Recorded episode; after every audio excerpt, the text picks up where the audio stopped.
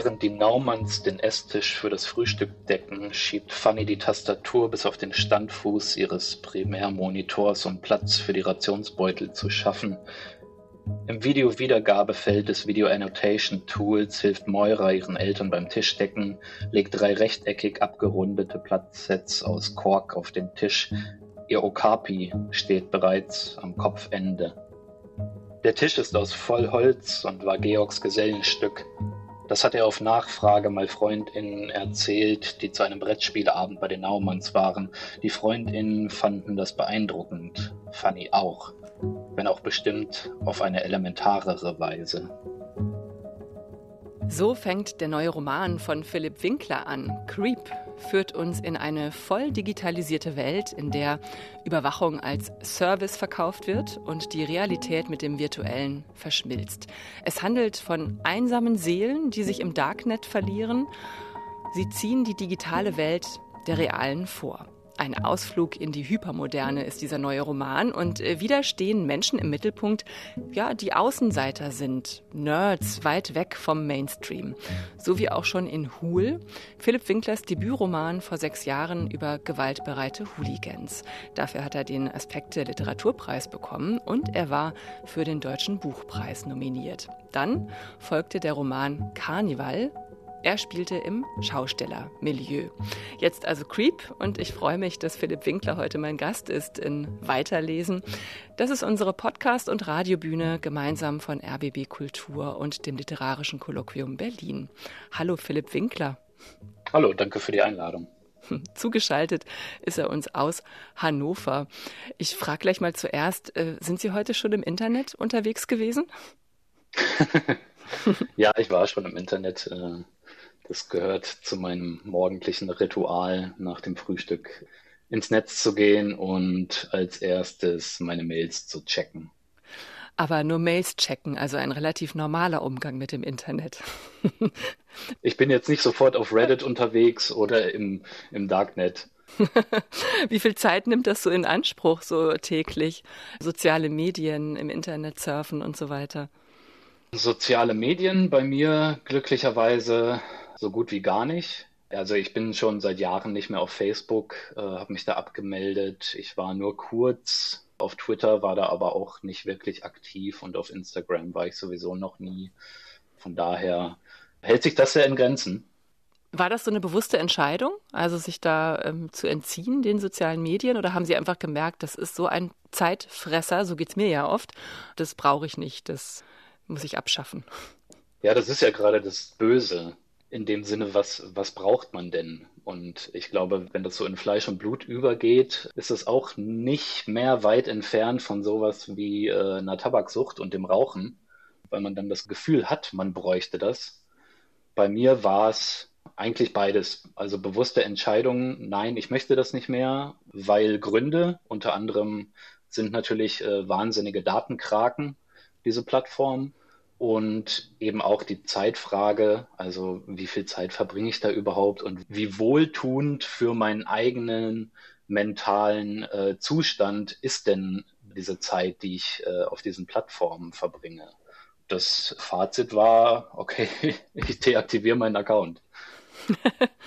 ja, ihre Protagonisten in Creep haben ja, ich äh, sag's mal, ja, den eher geläufigen normalen, in Anführungsstrichen, Umgang mit dem Internet längst verlernt. Sie leben quasi ja im Internet, im Darknet, also im versteckten Teil des Netzes, zugänglich nur mit einem Spezialbrowser.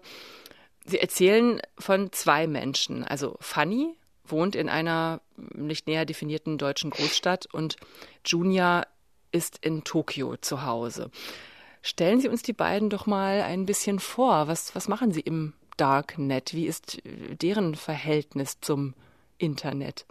Also Fanny arbeitet bei Bell, einer Firma im Bereich der äh, Home Security Devices, also Geräte und äh, Software, die zu einem größeren Konzern Zenith Incorporated gehört, die eben noch andere, andere Firmen halten und arbeitet dort im Research und Development äh, Bereich und ist sozusagen dafür zuständig, den Algorithmus der Kamera Erkennung, also der Objekterkennung in den Kamerabildern dieser Überwachungskameras zu unterrichten, sage ich mal. Also sie bringt im Grunde dem Computernetzwerk bei, den Müllwagen von der Gassi gehenden Frau von äh, nebenan zu unterscheiden. Mhm. Und Fanny mag Feierabende nicht so gerne.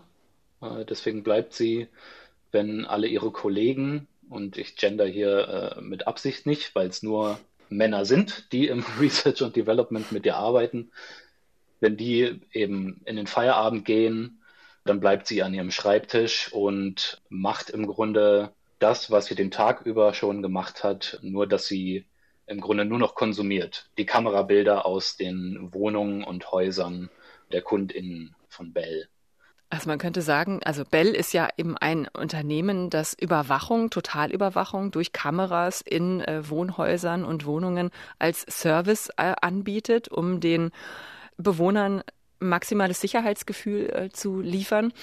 Und Fanny ist eben dafür zuständig, diese Überwachung also noch perfekter ähm, zu machen. Und sie ist süchtig danach, am Leben dieser fremden Menschen teilzuhaben. Könnte man das so sagen? Das könnte man so sagen, ja. Also sie hat sich quasi in eine Familie besonders verliebt, äh, die Naumanns, mhm. die eine kleine Tochter haben, die sie eben exzessiv äh, beobachtet dann nach Feierabend. Also sie sitzt vor dem Bildschirm und konsumiert das wie eine, äh, ja, könnte man sagen, wie eine Soap eigentlich, ne? Genau, die Naumanns sind für Fanny im Grunde das, was für andere Leute der Lieblings-YouTube-Kanal ist oder der Lieblings-Twitch-Streamer oder die Lieblings-Twitch-Streamerin oder eben die Lieblingsserie auf Netflix meinetwegen. Jetzt haben wir noch Junior. Junior ist ja ein Mensch, bei dem ist das alles etwas anders äh, gelagert. Ich würde vorschlagen, dass wir an dieser Stelle schon mal ins Buch reinhören. Sie haben ja eine Textstelle ausgewählt zuerst, die ins Leben von Junior nach Tokio zoomt. Vielleicht hören wir diese Stelle und sprechen dann über Junior, was seine Obsession ist. Junior. Sein Zeigefinger auf der Maus, Maustaste und Knöchel klicken. Aus den Kopfhörern, die auf dem PC-Tower liegen, wo man Hammerschläge.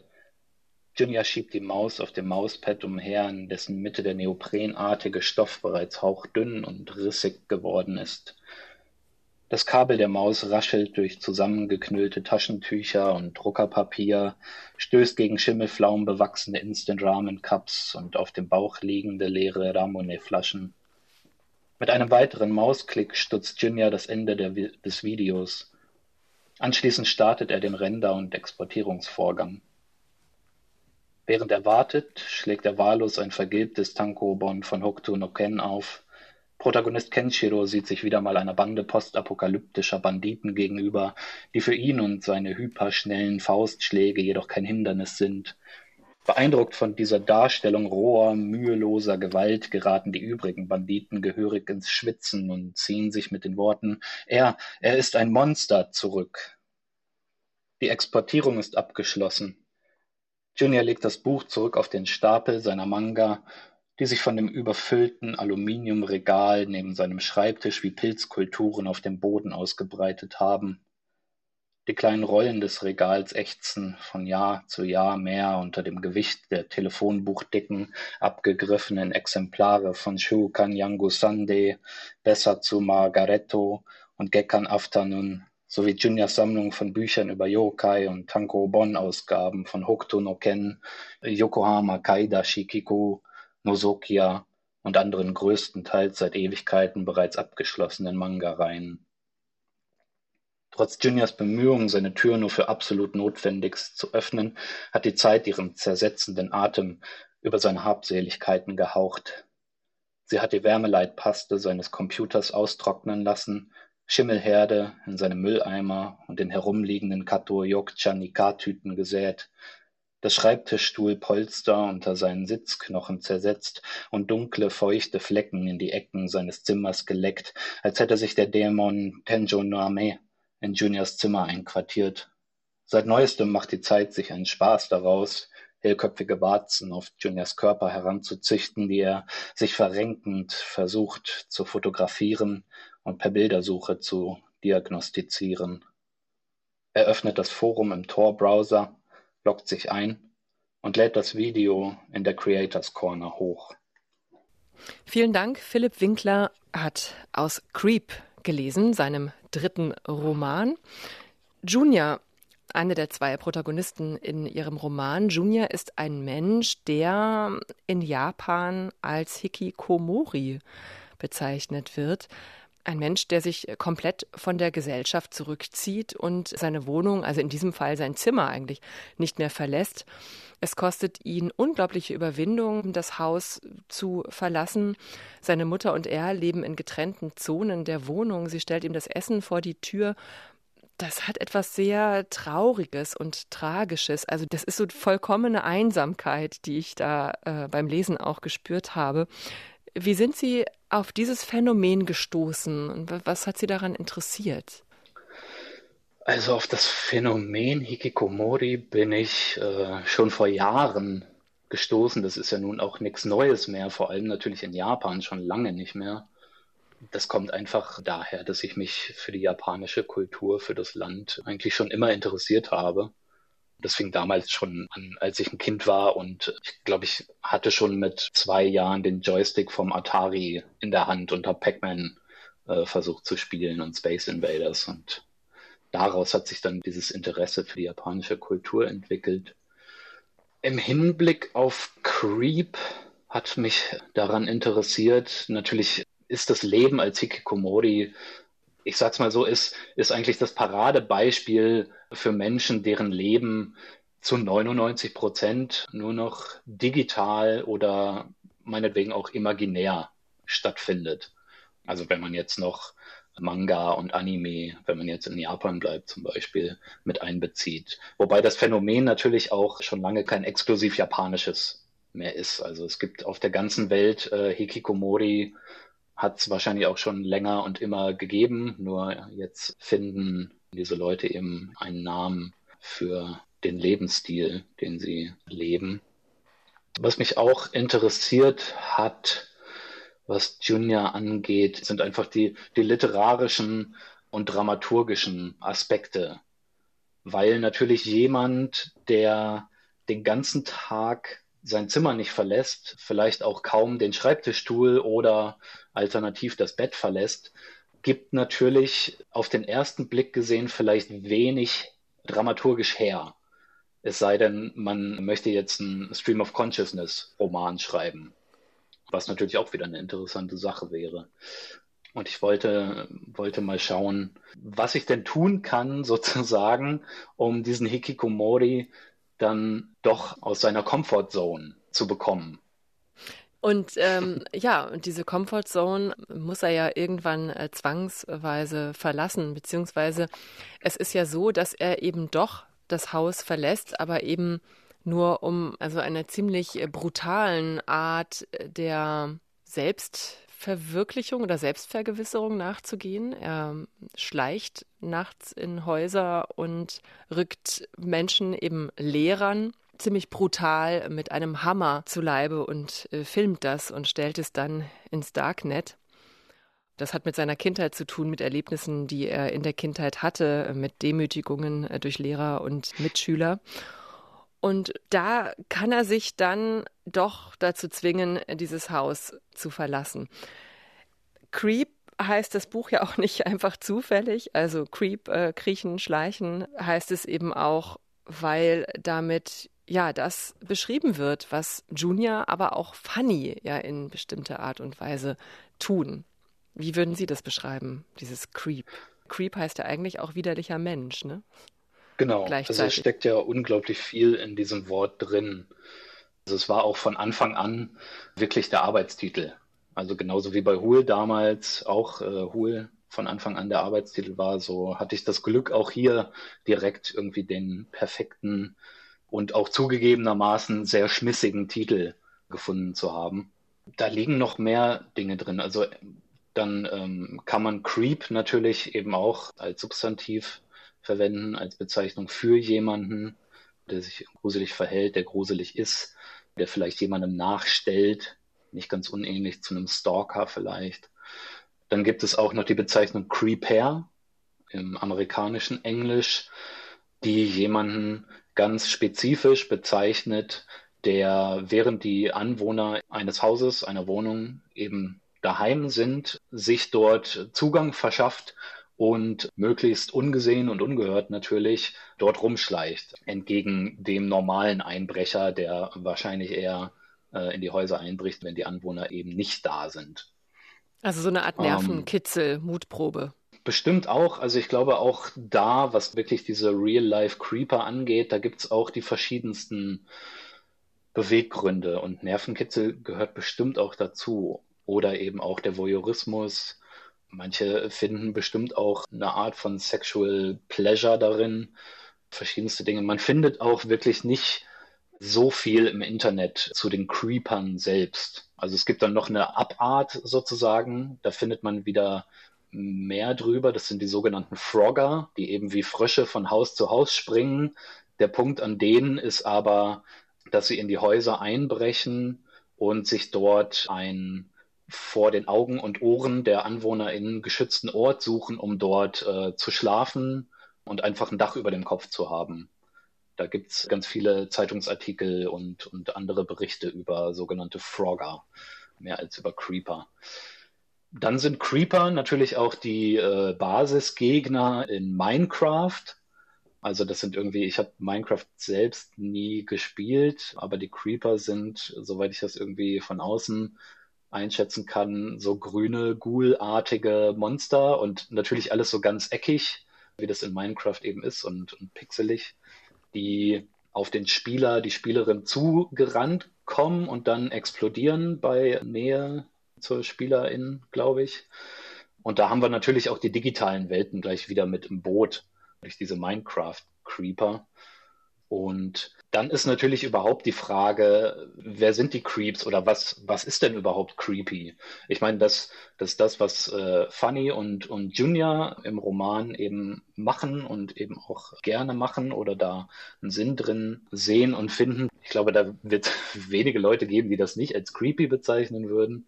Aber sind denn nicht auch diese Unternehmen die eben Türklingeln mit Kameras ausstatten, die eigentlich ja illegalerweise auf den Bürgersteig meist zeigen, was ja eigentlich nicht gesetzlich erlaubt ist, die Geräte verkaufen, die in den Wohnungen und Häusern mitschneiden dürfen oder aufnehmen dürfen, das Aufgenommene verwerten dürfen.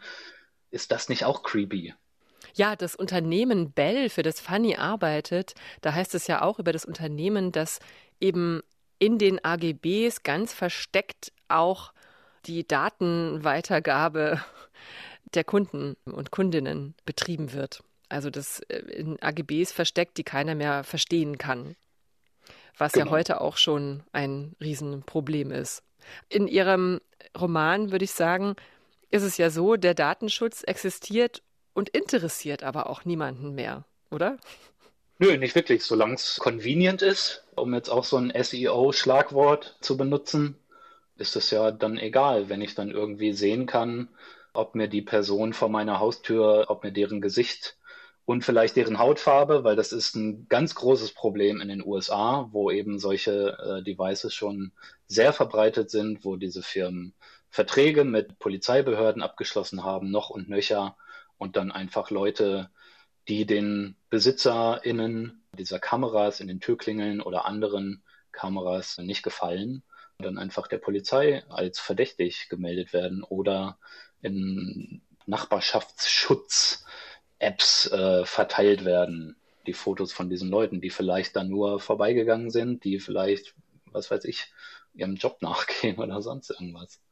Es ist insgesamt äh, wirklich gruselig, was Sie uns da mit Ihrem Roman vor Augen führen. Es führt uns ja auch in eine Welt, die ja, würde ich denken, irgendwo in der Zukunft liegt, aber auch nicht so weit in der Zukunft. Ne? Sie bestimmen das ja nicht näher, wann genau jetzt dieser Roman spielt. Aber äh, das Schlimme ist, man kann sich das ja alles vorstellen. Ja, das passiert ja auch teilweise so schon. War das so Ihr Gedanke? Am Ende die digitale Welt uns vor Augen zu führen mit der Schlussfolgerung, dass man da auch mal genauer hingucken muss. Ja, also ich habe ja das Gefühl oft, ich verstehe da einiges auch gar nicht so richtig. Also in erster Linie möchte ich natürlich eine Geschichte erzählen oder in, in diesem Fall zwei Geschichten oder vielleicht noch mehr Geschichten. Also es ist jetzt nicht so, dass ich von Anfang an irgendeine bestimmte Message oder sonst irgendwas äh, da durchkloppen wollte. Also dann müsste ich eben, glaube ich, irgendwie Pamphlete formulieren oder sonst irgendwas oder irgendwelche Kampfschriften, wenn es mir nur darum ginge. Ich will natürlich auch einfach Narrative schaffen. Aber klar, damit geht das dann einher. Und dann kommen eben diese Ebenen dazu und fließen da ein und laden eben die Geschichte auf. Und für mich ist das, also wenn es eine Dystopie ist, dann ist die Schlussfolgerung daraus, dass wir in einer Dystopie leben, weil für mich spielt der Roman jetzt höchstens vielleicht noch, äh, was man dann so als Near Future, also nahe Zukunft bezeichnet, weil vielleicht solche Home Security Sachen in Deutschland, wie jetzt Bell im Buch, noch nicht ganz so verbreitet sind. Deswegen könnte es vielleicht auch so eine Near-Future-Geschichte sein. Ansonsten ist es für mich aber absolute Gegenwart. Das sind alles Dinge, die passieren jetzt, die passieren vielleicht noch nicht in diesem Ausmaß in Deutschland, aber wie ich schon sagte, in den USA zum Beispiel ist das alles gang und gäbe und, und wenn es jetzt auch nicht nur um die Home Security geht, es geht ja im Roman eben um allgemeineren Umgang mit dem Digitalen, mit dem Netz, was das aus uns macht. Wir können die Auswirkungen, also ich will jetzt nicht den Apokalyptiker raushängen lassen. Ich nutze das Internet selber auch sehr viel und bin auch sehr technikinteressiert und affin. Und es gibt ja auch genug positive und tolle und gute Seiten. Aber wir müssen uns schon auch vor Augen führen, dass wir die Auswirkungen dessen, vor allem eben der jüngeren Entwicklungen, wie eben Social Media, die können wir noch gar nicht absehen. Also wir sind da noch mittendrin und wenn man äh, Leute anhört, mir fallen natürlich jetzt äh, die ganzen Namen nicht ein, ist ja klar, aber eben Leute, die bei Facebook von Anfang an mit dabei waren oder, oder bei anderen solcherlei Plattformen, wenn man sich Interviews oder TED Talks mit denen anhört, also das ist einfach gruselig, weil die Leute sagen, ja, wir haben einfach die Körperchemie der Leute durchschaut und haben das bewusst genutzt, um die Leute einfach durch dieses Engagement süchtig zu machen. Da gibt es auch Leute, die haben sich dann da zurückgezogen und, und sagen, das tut mir unglaublich leid und ich weiß nicht, wie ich mit mir leben soll. Es gibt ja da ja auch eine Stelle zum Beispiel, wo Fanny sagt über sich selber, als sie mal wieder auf der Suche nach einer Erklärung oder einer Bezeichnung für sich selbst war, stieß sie auf die Bezeichnung Meat Prison also irgendwie Fleischgefängnis, und verstand darunter die Entkopplung von sich und ihrem Körper. Dieser exzessive Umgang, dieses Unterwegssein in sozialen Medien, was Sie gerade gesagt haben, man versteht ja auch noch nicht so richtig, was das mal alles mit uns machen wird. Das sind ja Dinge, würde ich denken, die so etwas, eine Entkopplung von sich und dem Körper ja auch beschleunigen oder befördern. Ganz bestimmt. Also ich denke, um mich in dem Zuge vielleicht auch selbst ein bisschen auf die Schulter klopfen zu müssen, halte ich Fanny für wirklich keine unauthentische, unrealistische Figur. Ich habe mit Leuten gesprochen bzw. geschrieben, denen es eben so geht. Ich meine, es gibt ja diesen Begriff, ich habe den ja nicht erfunden, Meat Prison, Fleischgefängnis. Den gibt es und der, der wird in bestimmten Subkulturen und Peer Groups im Internet auch häufig genutzt. Und den gibt es ja nicht ohne Grund. Ich will jetzt auch nicht so tun, als wäre da irgendwie nur das, das Internet oder, oder äh, die Digitalisierung dran schuld, auf gar keinen Fall. Aber hat sicherlich auch ihren Teil dazu beigetragen und trägt ihren Teil dazu bei. Steckt denn hm. dahinter auch vielleicht der Wunsch, sich eigentlich aufzulösen in der realen Welt und am liebsten nur noch im digitalen zu existieren? Ja, das ist vielleicht ein ganz gutes Stichwort, die reale Welt. Und äh, im Buch bei Funny wird das ja immer als IRL, also in real life, bezeichnet. Und der Körper äh, ist vielleicht auch in gewisser Weise ein Symbol für die reale Welt. Was passiert denn in der realen Welt? In der realen Welt warten Pflichten auf uns, Verpflichtungen, wartet Arbeit auf uns, wartet Anstrengung auf uns, in welcher Hinsicht auch immer.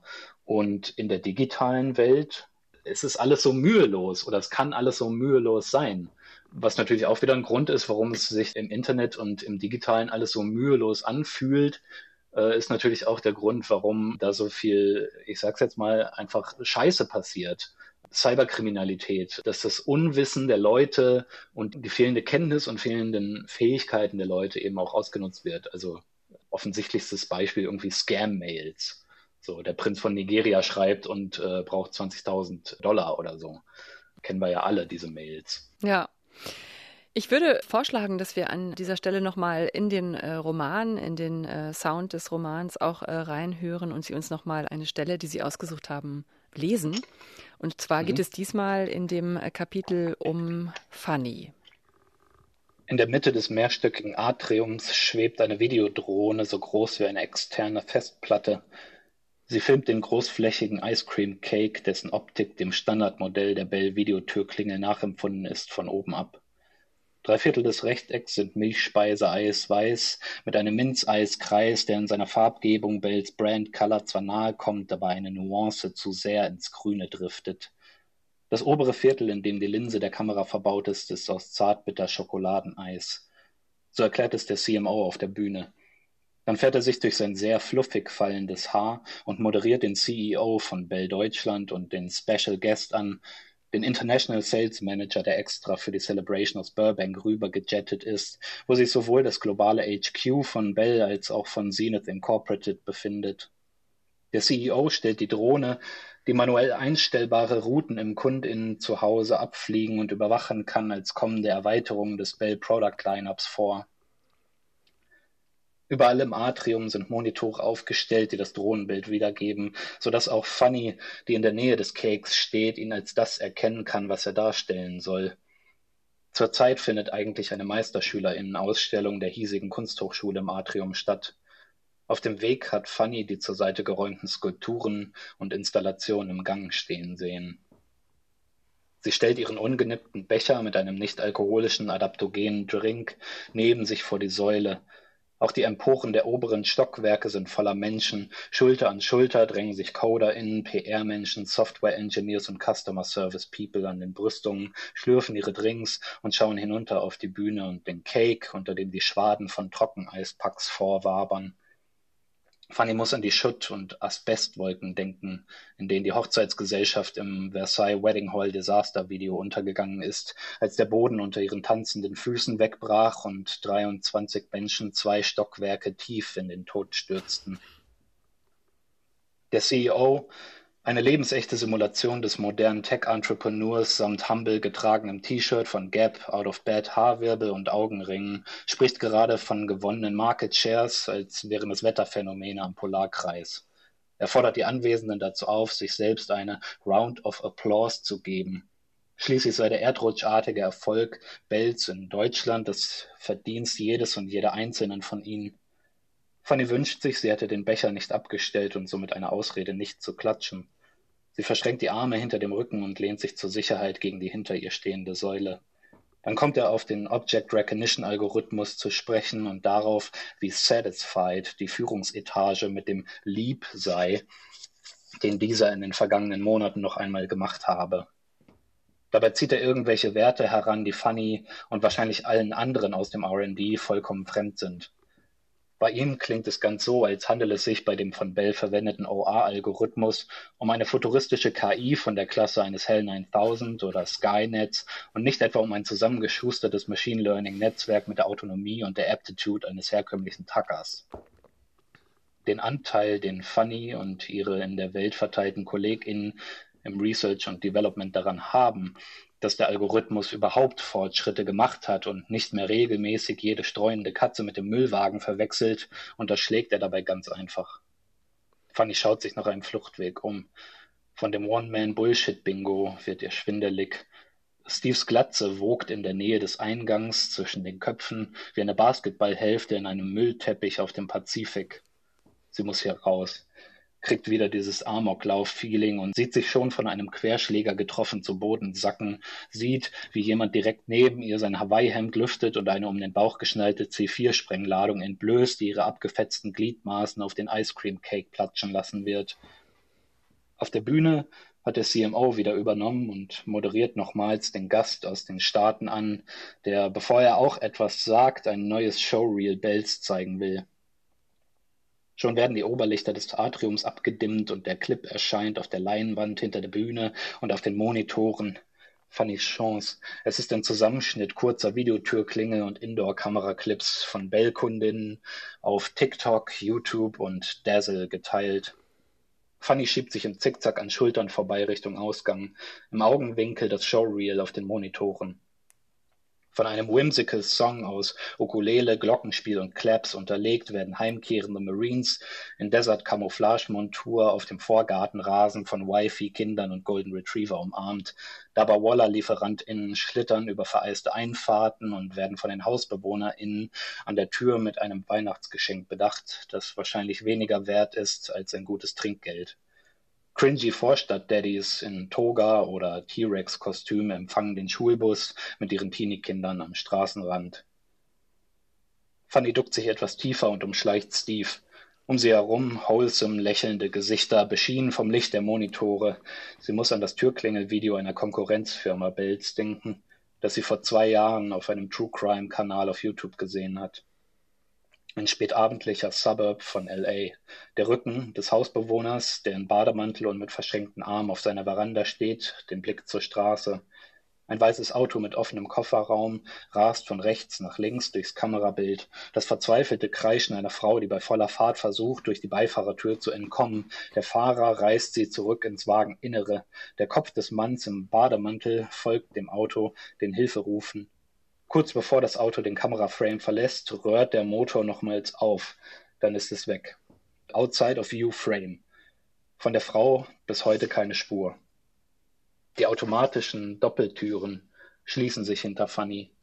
Das vor sich hin plinkernde und klappende Instrumental und das gemeinschaftliche Lachen der Employees dringen unter den Türen wie Giftgas in den Gang. Vielen Dank. Philipp Winkler mit einem Auszug aus Creep seinem neuen Roman. Also, ich finde es ja faszinierend, wie Sie hier mit der Sprache, die ja wirklich auch eine technisierte Sprache ist, eine Sprache mit vielen Ausdrücken der digitalen Welt und dieser Corporate Identity Welt, viele Anglizismen, wie Sie ein ja, geschlossenes Universum kreieren und das konsequent durchführen. Ich muss aber auch gestehen, manchmal musste ich Absätze lesen und habe gemerkt, ich verstehe da ungefähr nur die Hälfte. Haben Sie immer verstanden, was Sie da schreiben? ja, schon. Also so viel schon. Der Text ist zwar immer intelligenter und smarter als der Autor, Und das ist in diesem Fall auch keine Ausnahme, aber die Begriffe, die sind natürlich auch bewusst gewählt und bewusst so gewählt, wie sie gewählt sind. Mir ist schon klar, was ich da schreibe. Das ist eine Herausforderung, würde ich sagen, also für die Leserinnen und äh, Leser, weil natürlich der Lesefluss durch so viele Abkürzungen und ähm, Spezialbegriffe herausgefordert wird. Ne? Ja, aber mein Anspruch an, an Literatur ist eben auch Herausforderungen. Klar, Wohlfühlliteratur und, und zugängliche und sehr zugängliche Literatur, natürlich hat das alles auf jeden Fall seinen Platz.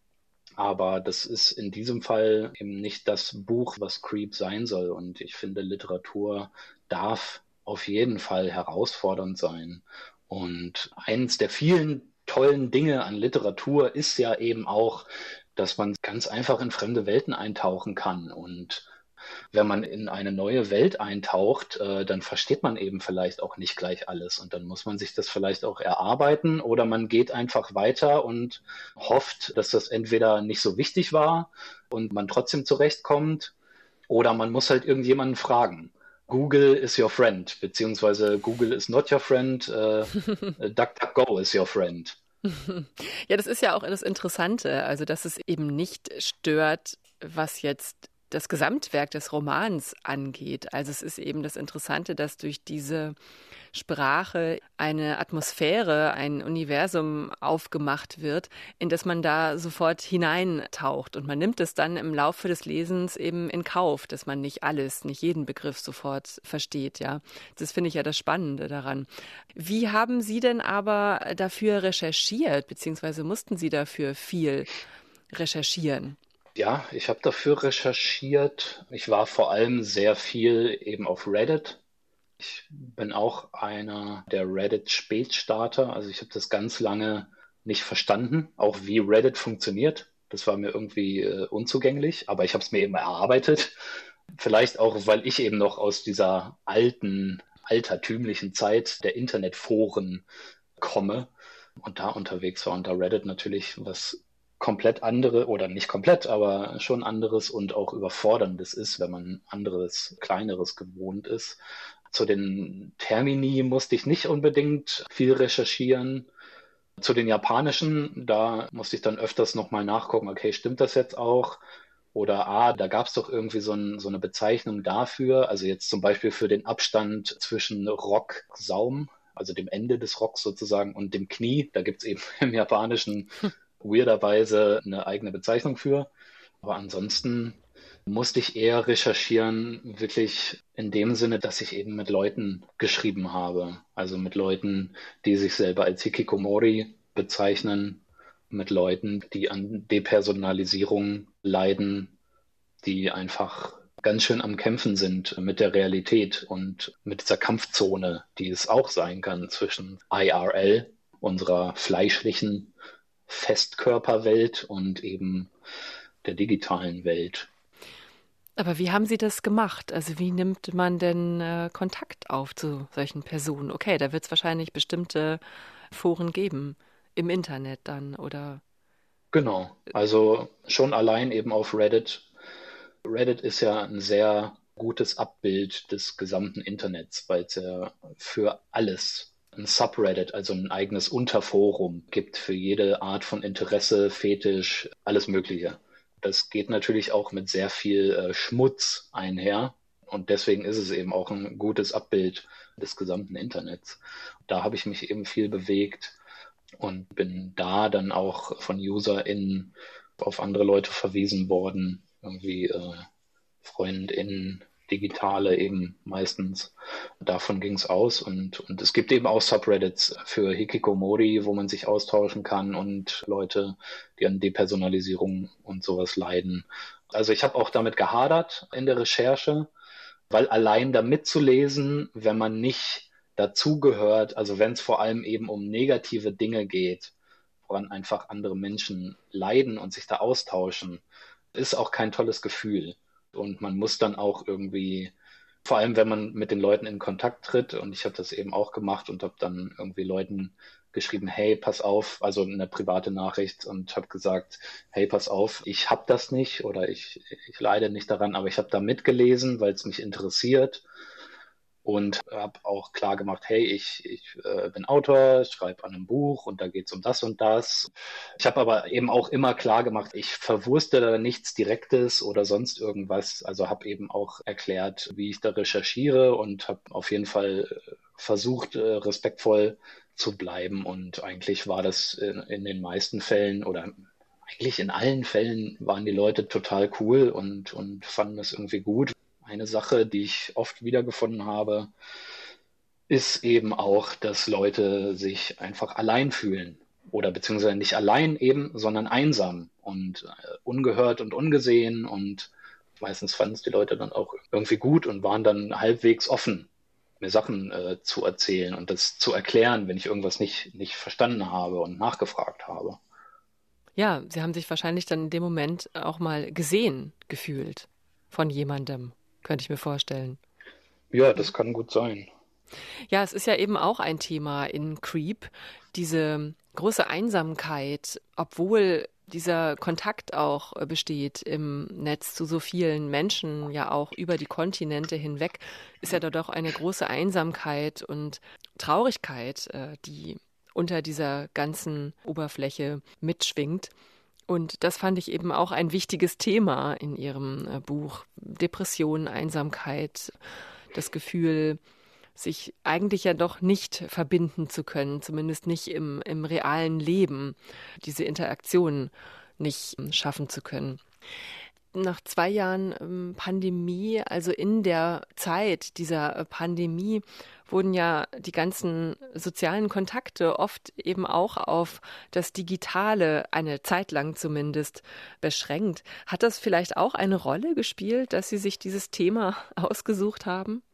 die Pandemie und Lockdowns und, und anderes und einfach die Furcht, die so über alle Länder irgendwie gewabert zu sein scheint, hat auf jeden Fall ganz großen Beitrag zur Arbeit an Creep geleistet. Also die Idee war, war schon vor Corona da und ich habe damit auch schon angefangen, daran zu arbeiten. Gott, ich hoffe, das stimmt jetzt. Ähm, Corona ist, ist es wirklich also furchtbar. Also mein, mein die, Zeitgefühl. Die Zeit verschwimmt, Corona oder? Ja. Ja, es ist total schrecklich. Corona hat so viel auch gemacht mit mir, was ich auch erst ganz verspätet gemerkt habe und dann eben auch voll in die Arbeit an Creep reingeknallt ist. Deswegen ist es eben auch für mich ein Buch auch über Depressionen und eben über dunkle mentale Zustände, weil ich eben auch wieder leider während der Arbeit in depressive Phasen reingerutscht bin und ja, wie das eben so ist. Beschissenes Leben macht dann irgendwie auch das Schreiben beschissen und Unzufriedenheit mit dem Schreiben kann dann auch das Leben beschissen machen. Ist leider so ein Teufelskreis meist und einige Szenen habe ich in sehr dunklen Gemütszuständen geschrieben, wo ich dann auch wirklich, also im, äh, als es dann ans Lektorat ging, zum Beispiel teilweise gar keinen richtigen Zugang mehr zu hatte. Also ich musste irgendwie sagen, nee, also ich habe ich hab diese Szene in so einem anderen Modus äh, geschrieben, als der, in dem ich jetzt bin, glücklicherweise dann auch, dass ich da gar keinen Zugriff mehr drauf habe. Und äh, habe dann natürlich mein Möglichstes noch irgendwie gemacht, wenn es da irgendwas zu lektorieren und zu überarbeiten gab. Aber so richtig äh, bin ich in so ein paar Stellen gar nicht mehr reingekommen. Ja. ja, interessant. Das ist dann ja auch wie eine Art Entfremdung von sich selbst, ne? Oder so eine Entkopplung für einen Moment. Total. Also das ist, hm. wird natürlich dann auch nochmal äh, verstärkt, aber wenn das Buch dann gedruckt ist und man hat wirklich diesen korporealen Gegenstand in der Hand, das ist natürlich auch nochmal was anderes. Also zumindest ist es bei mir jedes Mal so, das Buch, was ich in der Hand halte, hat im Grunde nur noch wenig zu tun mit den Textdateien, mit denen ich irgendwie Monate und Jahre lang gerungen habe. Es entwickelt ein Eigenleben. Das erzählen ja viele SchriftstellerInnen und auch die Figuren und man selber vielleicht gar nicht mehr alles so steuern kann, wie man wollte. Ja, total. Also hm. das klingt immer so ganz blöde, romantisch. Und ich denke dann zumindest immer so ein bisschen, verdammt, ich versuche immer den Leuten so dieses romantische Bild des Schriftstellers und der Schriftstellerin so ein bisschen zu nehmen, weil es ja überhaupt nicht so ist und total viel Arbeit und total anstrengend und auch total ätzend einfach äh, oft. Aber ja, also es gibt dann eben auch einfach diese Phänomene des im besten Fall natürlich Figuren oder auch Ideen ganze Konzepte einfach ihr Eigenleben entwickeln. Und das gehört auch irgendwo, also ich kann natürlich immer nur von mir und meinem Werkprozess sprechen. Äh, war bei mir jedes Mal der Fall. Also das geht immer mit einer winzigen Grundidee, ob es jetzt für eine Figur ist oder einfach eine Prämisse, eine ganz profane, geht das oft los und dann kommen dann eben wirklich auch diese Ebenen und diese Zwiebelschalen dazu und legen sich dann so nach und nach darüber. Und bis man diese Grundidee vielleicht gar nicht bis kaum mehr erkennen kann. Aber das ist dann voll okay. Da hat Schreiben dann eben doch was Magisches. Was steht jetzt bei Ihnen an, Herr Winkler? Ist schon das nächste Buch in Arbeit? Ja, ich arbeite an dem, was, was der nächste Roman zumindest werden soll. Und damit habe ich eigentlich fast unmittelbar begonnen. Ich habe versucht, mir irgendwie, also glücklicherweise war dann ja auch irgendwie Weihnachten und Neujahr und da fällt es, glaube ich, auch mir nochmal leichter, mir so ein bisschen mal eine Auszeit zu nehmen, weil das eine Sache ist, die ich irgendwie schwer kann. Und äh, ich arbeite jetzt eben am neuen Roman und äh, daneben auch an dem, was dann ein Drehbuch sein soll. Also ah, ja. zwei.